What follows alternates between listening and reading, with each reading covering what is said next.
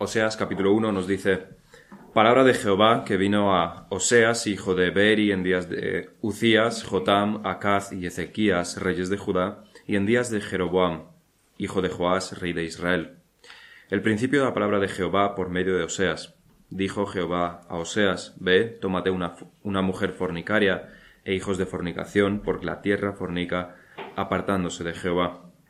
Fue pues y tomó a Gomer, hija de Diblaim, la cual concibió y le dio a luz un hijo. Y le dijo Jehová, ponle por nombre Jezreel, porque de aquí a poco yo castigaré a la casa de Jehú por causa de la sangre de Jezreel, y haré cesar el reino de la casa de Israel. Y en aquel día quebraré yo el arco de Israel en el valle de Jezreel. Concibió ella otra vez y dio a luz una hija. Y le dijo Dios, ponle por nombre Lorruama, porque no me compadeceré más de la casa de Israel, sino que los quitaré del todo. Mas de la casa de Judá tendré misericordia y los salvaré por Jehová su Dios, y no los salvaré con arco, ni con espada, ni con batalla, ni con caballo, ni jinetes.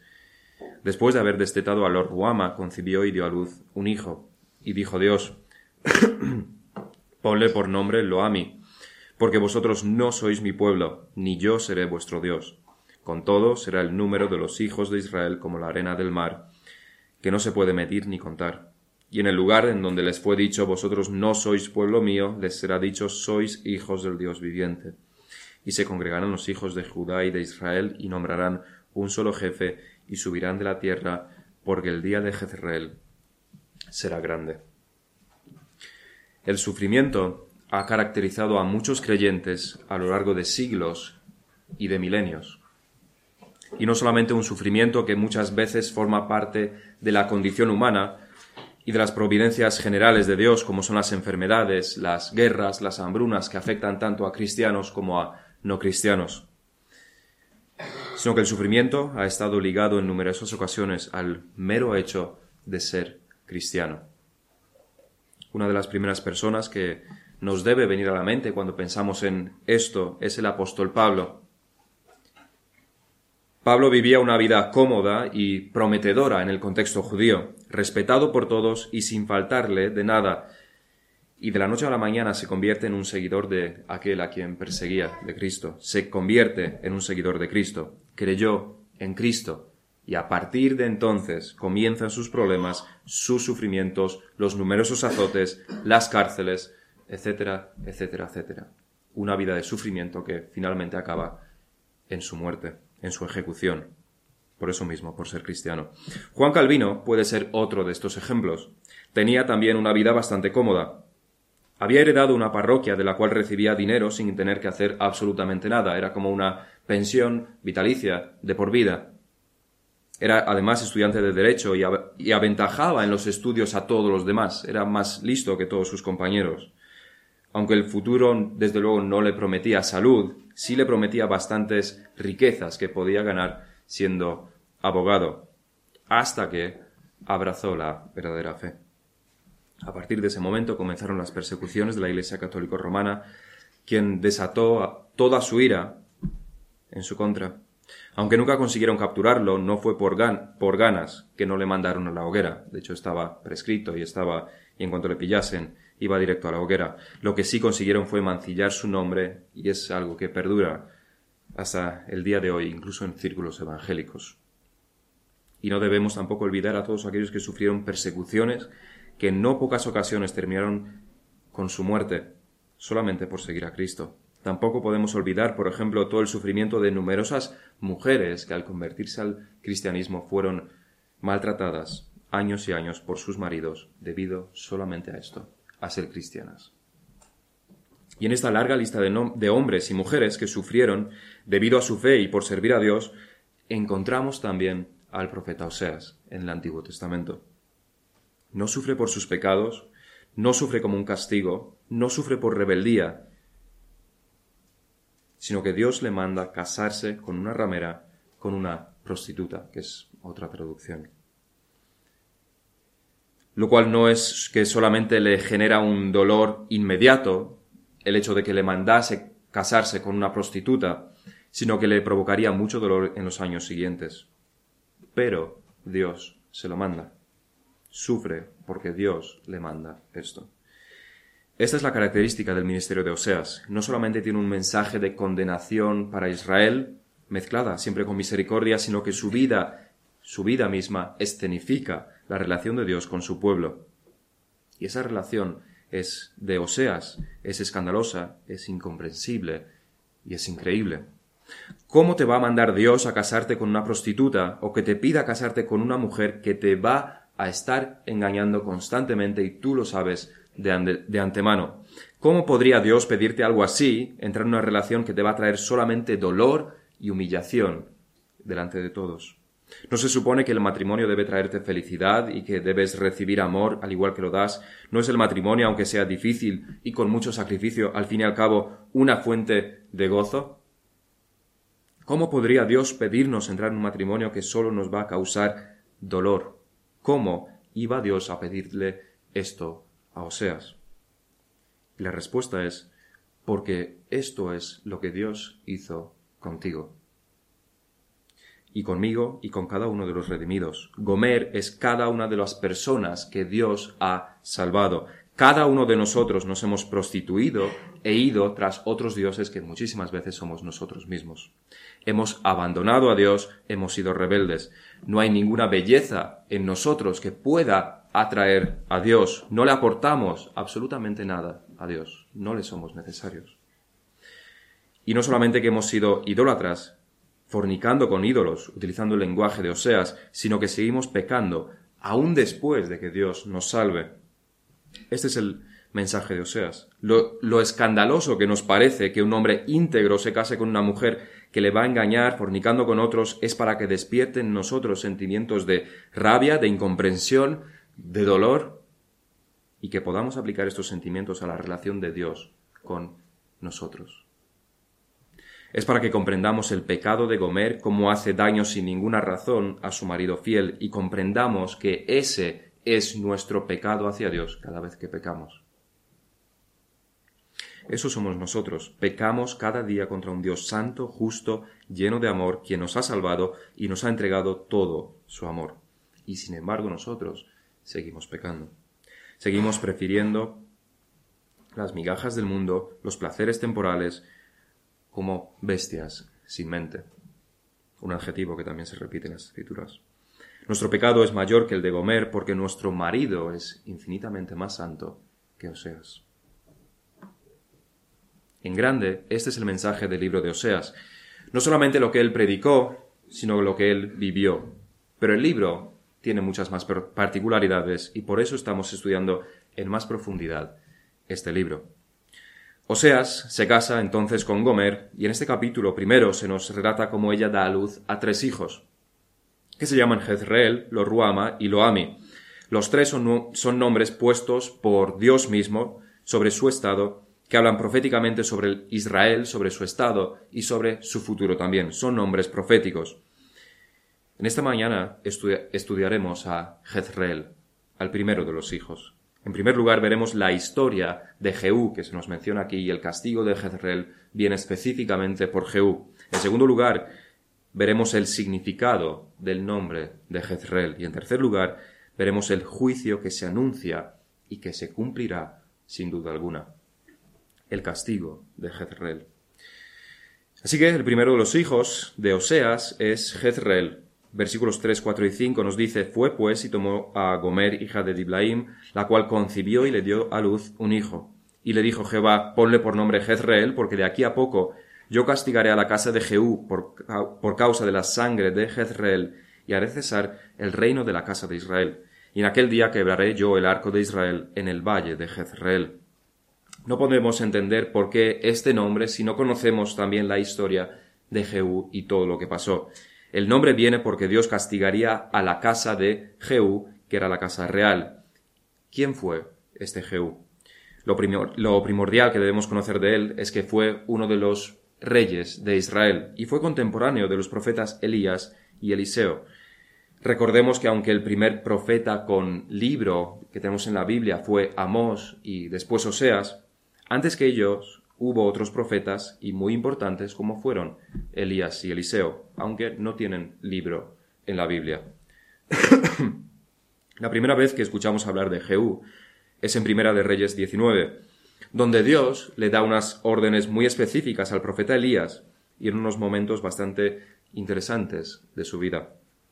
Como no tenemos tiempo para entrar en detalles, es suficiente saber que el ministerio de Elías estaba llegando a su fin y por tanto necesitaba un sucesor. Y no solamente un sucesor, sino también se necesitaba un castigo para el rey Acab y Jezabel. Acab, quien fue probablemente el rey más perverso de Israel, y de seguro, de eso sí podemos ser ciertos, que Jezabel fue la reina más perversa que hubo en Israel. En Primera de Reyes 19 leemos, y le dijo Jehová a Elías, al profeta Elías, Ve, vuélvete por tu camino, por el desierto de Damasco, y llegarás, y ungirás a Azael por rey de Siria. Recordemos también este nombre, Azael, rey de Siria, a quien unge Elías mismo. Dice después, versículo 16, 1 Reyes 19, a Jehú, hijo de Nimsi, ungirás por rey sobre Israel, y a Eliseo, hijo de Safat, de Abed, de Abel Meola, ungirás para que sea profeta en tu lugar y el que escapare de la espada de Azael, Jehú lo matará, y el que escapare de la espada de Jehú, Eliseo lo matará. Aquí es donde por primera vez se nos habla de Jehú, y de Eliseo también, y de Azael, el rey de Siria. Es en Segunda de Reyes 9 donde se nos describe cómo la profecía que se le da a Elías se cumple años más tarde con los tres, con los tres personajes que hemos mencionado en la historia, en juego. Vamos a leer extensamente en Segunda de Reyes 9, así que vamos a abrir todas las Biblias en este pasaje. Segunda de Reyes 9. Aunque la historia de Jehú empieza en el versículo 1, vamos a leer a partir del versículo 14. En los primeros 13 versículos se nos explica cómo Jehú es ungido como rey sobre Israel por uno de los siervos de Eliseo quien furtivamente, es una historia bastante interesante, y como furtivamente le unge como rey y es inmediatamente reconocido como rey. Pero no venía, no era de la línea genealógica que, que le permitiría acceder al trono, sino que le unge como fue ungido también David en su día, paralelamente al rey que había. Segunda de Reyes 9. Dice, versículo 14. Así conspiró Jehú, hijo de Josafat, hijo de Nimsi, contra Joram, Joram es el rey de Israel. Estaba entonces Joram guardando a Ramot de Galaad con todo Israel por causa de Azael, rey de Siria. Pero se había vuelto el rey Joram a Jezreel para curarse de las heridas que los sirios le habían hecho, peleando contra Azael, rey de Siria. Y aquí es donde se cumple la primera parte de la profecía que se le dio a Elías. Está el rey de Israel está luchando contra Azael, rey de Siria, el que había ungido Elías, y se nos dice que se estaba recuperando de las heridas, es decir, había matado a bastantes hombres y ahora se había retirado para recuperarse.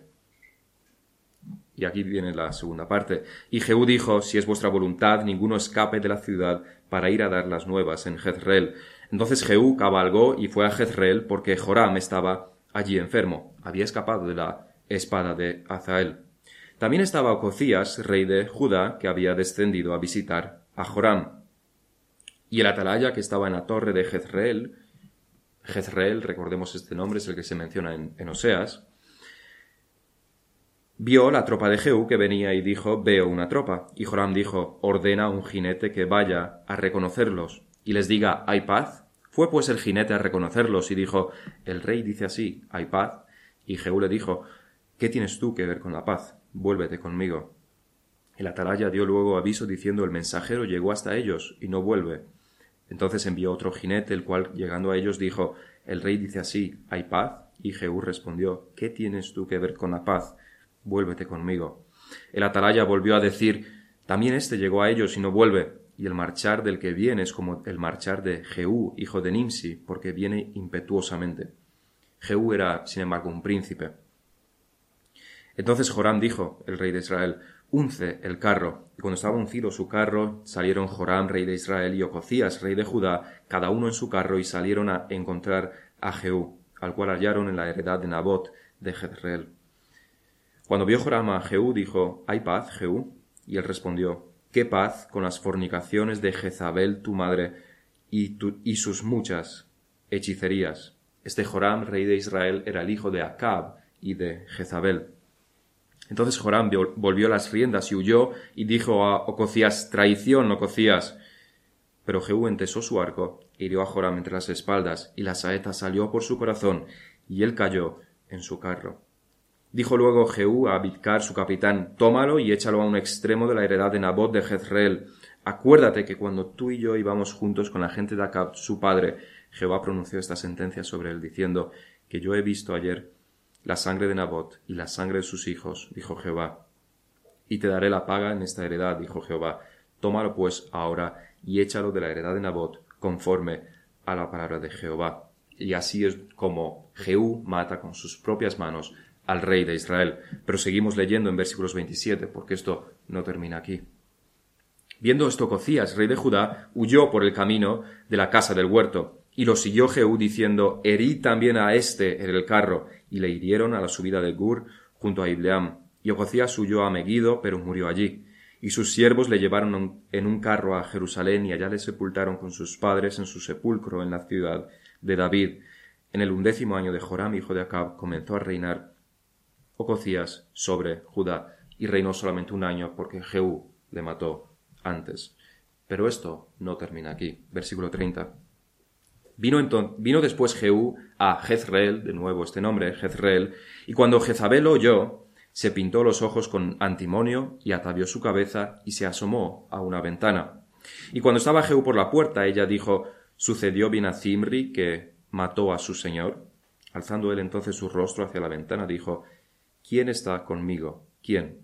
Y se inclinaron hacia él dos o tres eunucos, y él les dijo Echadla abajo.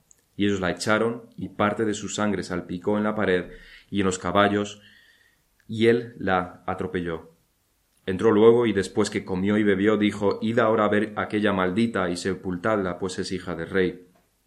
Pero cuando fueron para sepultarla no hallaron de ella más que la calavera y los pies y las palmas de las manos.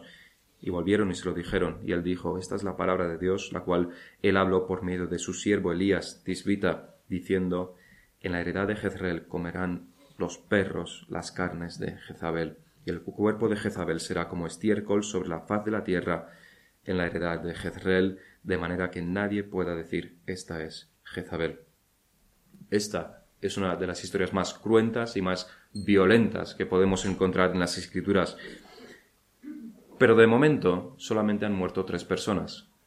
Tres personas importantes, dos reyes y una reina. Pero lo que se nos relata en el capítulo siguiente sí debe ponernos los pelos de punta. El capítulo siguiente de Segunda de Reyes el, capítulo 20 comienza con tenía Acab setenta hijos. Y en este capítulo se nos relata cuando las cartas llegaron a ellos, tomaron a los hijos del rey, a esos setenta, y degollaron a los setenta varones y pusieron sus cabezas en canastas y se las enviaron a Jezreel. Más violencia, más sangre. Y sigue.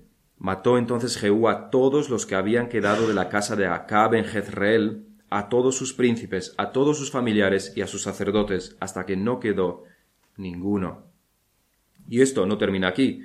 Luego se levantó de allí para ir a Samaria y en el camino llegó a una casa de esquileo de pastores, y halló, y halló allí a los hermanos de Ococías, el rey de Judá, no de Israel, y les dijo, ¿Quiénes sois vosotros? Y le dijeron, somos hermanos de Ococías y hemos venido a saludar a los hijos del rey y a los hijos de la reina. Entonces Jehú dijo, prendedlos vivos. Y después que los tomaron vivos, los degollaron junto al pozo de la casa de Esquileo, cuarenta y dos varones, sin dejar ninguno de ellos, de la casa real de Judá. Y todavía hay más sangre. Y luego que Jehú hubo llegado a Samaria, mató a todos los que habían quedado de Acab en Samaria, hasta exterminarlos, conforme a la palabra de Jehová que había hablado por Elías. De hecho, el título de este capítulo es, la, es el exterminio de la casa de Acab. Y todo termina finalmente con la muerte de todos y absolutamente todos los sacerdotes de Baal, también asesinados, matados a espada por sus por su idolatría. Son dos capítulos llenos de sangre derramada, llenos de crueldad, llenos de venganza, pero todo es según las profecías de Dios. Es la venganza de Dios quien ejecutó sus juicios a través de Jehú. En este capítulo 10 de Segunda de Reyes leemos que Dios le dice a Jehú, por cuanto has hecho bien ejecutando lo recto delante de mis ojos, e hiciste la casa de Acab conforme a todo lo que estaba en mi corazón, tus hijos se sentarán sobre el trono de Israel hasta la cuarta generación. Así que Dios está complacido con lo que Jehú le ha hecho a la casa de Acab, que ha sido básicamente exterminarla.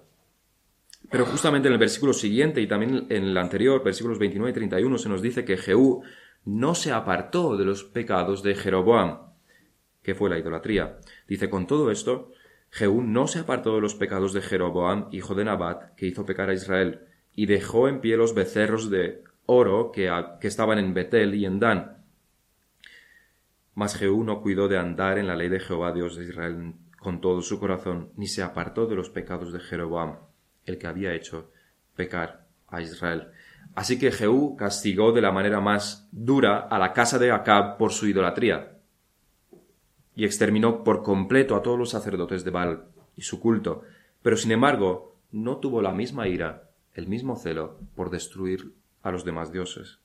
E Israel siguió siendo lo que fue antes de Jeroboam, una nación idólatra. Es principalmente por esto que ahora en Oseas se promete un juicio a la casa de Israel y a la casa de Jehú en particular. Esta, mientras Oseas está diciendo esta profecía, es la cuarta generación que le fue prometida a Jehú que iba a terminar y terminará con sangre.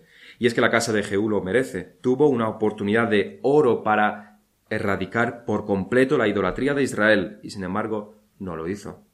Tuvo a todos de su lado en esta exterminación de los idólatras a Baal y no lo usó, no lo usó para destruir a todos los ídolos.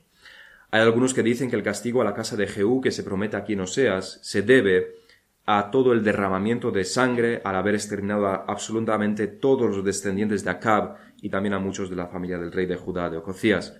Sin embargo, no encontramos una condenación por parte de Dios a Jehú por esta razón. De hecho, explícitamente le dice Dios que hizo a la casa de Acab conforme a lo que estaba en sus planes. No se pasó.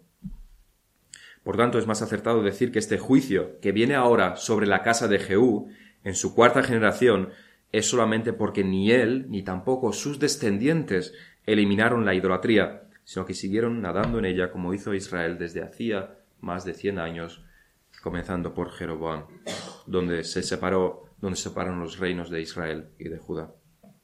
Dios castiga a Jehú por la sangre de Jezreel, no en el sentido de que hizo mal matando a todos aquellos idólatras, que era el plan de Dios, sino que más bien los mató en vano. Porque él mismo siguió haciendo lo mismo. La sangre fue derramada en vano, porque no hubo cambio en Israel. Esa es la historia de Jehú. Pero hay más sobre este primer hijo de Oseas. Se nos dicen unas cuantas cosas más. Y es que el nombre de Jezreel se parece mucho al pronunciarlo al nombre de Israel. Jezreel e Israel. Recordemos que el matrimonio de Oseas es un cuadro vivo en movimiento de la situación de Israel y esto incluye a sus hijos. Gomer representa a través de sus hechos a Israel, prostitución, fornicación. Los nombres de sus hijos también representan a Israel y el nombre que se le pone a este hijo que representa a Israel no es Israel, sino Jezreel. Jezreel, que significa dispersión. En este sentido, su nombre también es profético. Israel ya no será Israel, el Hijo de Dios, sino que será un pueblo dispersado, disperso. Ya no será una nación como lo ha sido hasta ahora, sino que por el castigo de Dios serán dispersados y cesarán de ser un pueblo. Este de hecho es el castigo que se anuncia con el nacimiento del primer hijo. Ponle por nombre Jezreel, porque de aquí a poco yo castigaré a la casa de Jehú por causa de la sangre de Jezreel, esa sangre vertida en vano. Y haré cesar el reino de la casa de Israel. Y esta es la palabra infalible de un Dios soberano. Su palabra se cumplirá. Cuando Dios anuncia esto por medio del profeta Oseas, no hay vuelta atrás. Aquí tampoco existe un condicionante de que si Israel se arrepiente, entonces el reino no terminará, como lo hay en muchísimas otras ocasiones. No existe este condicionante, no se les da esta posibilidad. Es una declaración. Y es una declaración de Dios. Y si es una declaración de Dios, no hay fuerza, ninguna cosa, ni hombre, ni ángel, ni demonio que puedan parar los planes de Dios. El reino de Israel cesará y cesa El ministerio de Oseas duró cerca de 50 años. La profecía se da al comienzo de su ministerio entre los años 750 y 740 a.C. y solamente cinco años después de la muerte de Oseas, más o menos por el 715, los asirios llevan al pueblo de Israel al cautiverio, un cautiverio del que nunca jamás se van a recuperar. No ocurre con ellos como ocurre con la casa de Judá, quien aunque fueron llevados cautivos por, por Babilonia, al final se recuperaron, reconstruyeron el templo y volvió a haber una nación definida y orgullosa, que son los judíos que aún hasta el día de hoy persisten. Los judíos permanecieron hasta la, hasta la venida del Señor, quien interactúa casi siempre con los judíos. El Señor mismo es judío, los fariseos eran judíos. Pablo mismo también era judío, venía de la tribu de Benjamín. Y había también levitas, considerados también judíos. Mientras que las demás diez tribus del norte, las diez tribus de Israel, no eran reconocidas como tal, no eran reconocidos como israelitas.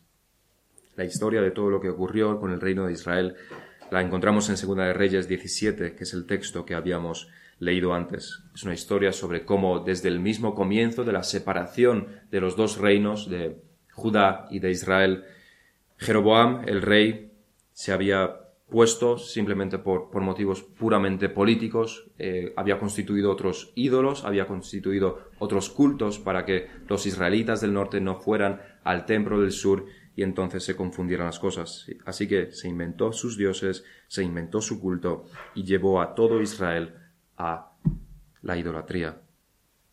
Se nos dice en este capítulo como específicamente Dios envió a los profetas, dice, los profetas que dijeron, volveos de vuestros malos caminos, guardad mis mandamientos y mis ordenanzas, conforme a todas las leyes que yo prescribí a vuestros padres y que os he enviado por medio de mis siervos los profetas.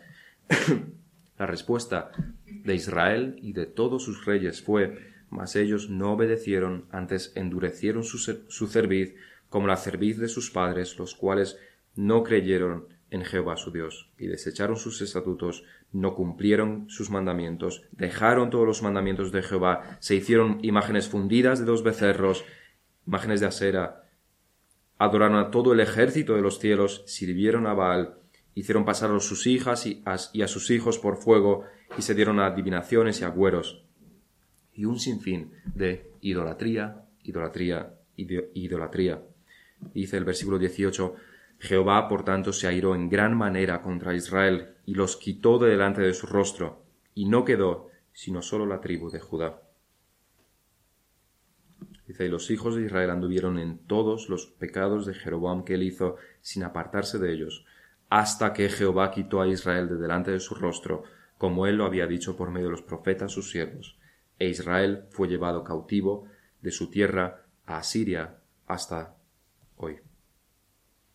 Lo curioso que pasa no es solamente que son llevados cautivos, como también lo fue el pueblo de Judá, sino que el rey de Asiria tiene unos planes bastante perversos, malignos, malévolos, para destruir completamente a Israel. Se nos relata en el versículo 24, y trajo el rey de Asiria gente de Babilonia, de Cuta, de Aba, de Amat y de Sefarbaim, que son lugares que no están en los límites de Israel, sino son eh, lugares de Asiria Dice, y los puso en las ciudades de Samaria. Samaria, recordemos, es también la capital del reino de Israel.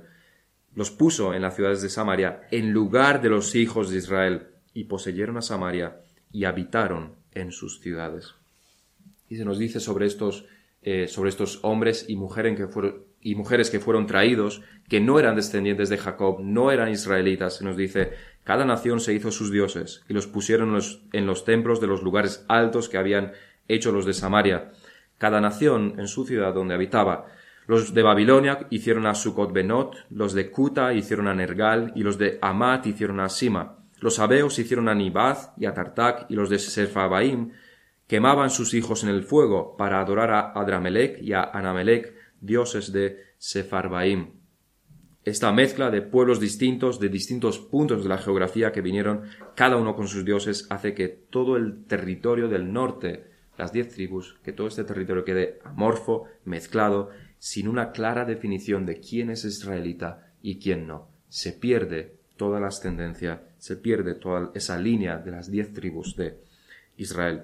Y es por ello que en los tiempos de Jesús, siete siglos después del cautiverio asirio y del cese de este reino de Israel, cuando Cristo habla con la mujer samaritana, la mujer le dice, ¿Cómo tú, siendo judío, me pides a mí de beber que soy mujer samaritana? Porque judíos y samaritanos no se tratan entre sí. Y realmente los judíos lo hacían por una razón. La adoración de los samaritanos era impura, su ascendencia era impura. De hecho, ella misma no se, no se llaman israelitas a sí mismos, sino samaritanos. No eran israelitas, sino una mezcla entre diferentes pueblos idólatras. Y de hecho el mismo Señor le dice a esta mujer, es en Juan 4, Vosotros adoráis, los samaritanos, los reinos del norte, adoráis lo que no sabéis. Nosotros, los judíos, adoramos lo, que sabemos, porque la salvación viene de los judíos. Aunque la mujer considera que su padre es Jacob, lo dice ella misma, eh, es decir, su padre es Israel, en realidad estaba lejos tanto ella como todos los samaritanos de andar en los caminos de Jacob. Y quién sabe si realmente era descendencia de Jacob, porque probablemente no. Nadie lo sabía con certitud y por tanto el rechazo de los judíos hacia ellos era bastante severo. Quizás doblemente severo, porque no solamente se trataba, se les trataba como a simples gentiles, que por si fuera poco eran perros todos, sino que Además de ello, los, trataba peor aún debido a que decían servir a Dios, pero claramente no según los estándares de las escrituras. Así que eran doblemente aborrecidos por los judíos, por su impureza, tanto en, tanto en adoración como de su sangre. Este es el estado final de las diez tribus del norte contra las cuales Oseas profetiza, mezclados, impuros, adorando lo que no conocen sin una identidad clara y rechazados por los judíos, quienes sí habían mantenido en lo externo aquellas cosas que les fueron mandadas. ¿Qué podemos aprender de todo esto? ¿Qué podemos aprender sobre todo este castigo que Dios ejecutó sobre la casa de Israel en su totalidad y sobre la casa de Jehú en particular? La palabra de Dios se cumple. Eso es lo que podemos aprender la palabra de Dios se cumple. Dios no bromea. Dios no es un hombre que se arrepiente de lo dicho. Nosotros somos muchas veces llevados por una ira incontrolada a poner castigos injustos a nuestros hijos. Cuando pasa el tiempo nos arrepentimos y les quitamos ese castigo, porque era injusto y lo reconocemos. Los juicios de Dios son verdad, siempre justos. La ira de Dios es una ira justa y santa.